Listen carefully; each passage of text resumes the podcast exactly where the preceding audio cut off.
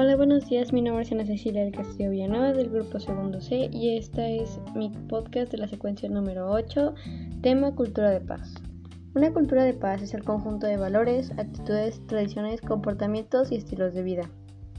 A esto la caracteriza las interacciones humanas basadas en el aprecio, el respeto y la tolerancia a sí mismos y a los demás.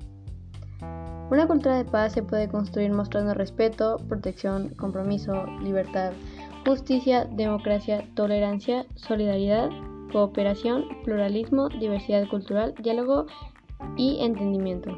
La violencia atenta contra la integridad y la dignidad humana en cualquiera de sus facetas, por eso la cultura de paz la rechaza en todas sus formas.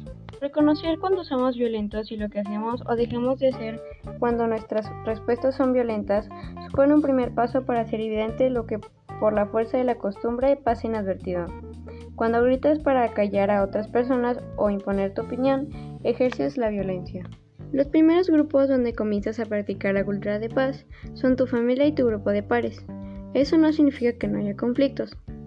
El conflicto no es malo ni bueno, sino simplemente una condición natural surgida en la interacción con otras personas, pero que se convierte en una oportunidad para poner en práctica habilidades psicosociales como el diálogo, la empatía, la comunicación asertiva o la escucha activa para resolverlo de manera pacífica.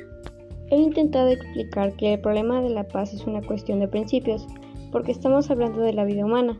El único bien trascendente que tiene el ser humano es el milagro de estar vivo. Y como eso es algo tan cotidiano, parece que no tiene valor. Pero es la única cosa que tiene valor. ¿Por qué luchamos por vivir? ¿Por qué hacemos tanto esfuerzo por no morir? ¿Por qué no queremos alargar la vida? Bueno, porque es el único bien importante que tenemos. Aunque nos confundamos y la civilización contemporánea trata de atontarnos haciéndonos creer que somos más felices comprando cosas nuevas y pagando cuentas, y entonces se nos confunden subliminalmente ciertas cuestiones que nos llevan a sacrificar la vida en aras de la necesidad del mercado. Fuente Molano Jimeno, Alfredo José Mujica, La lucha final es una cultura de paz en El Espectador, 1 de abril del 2017, Colombia.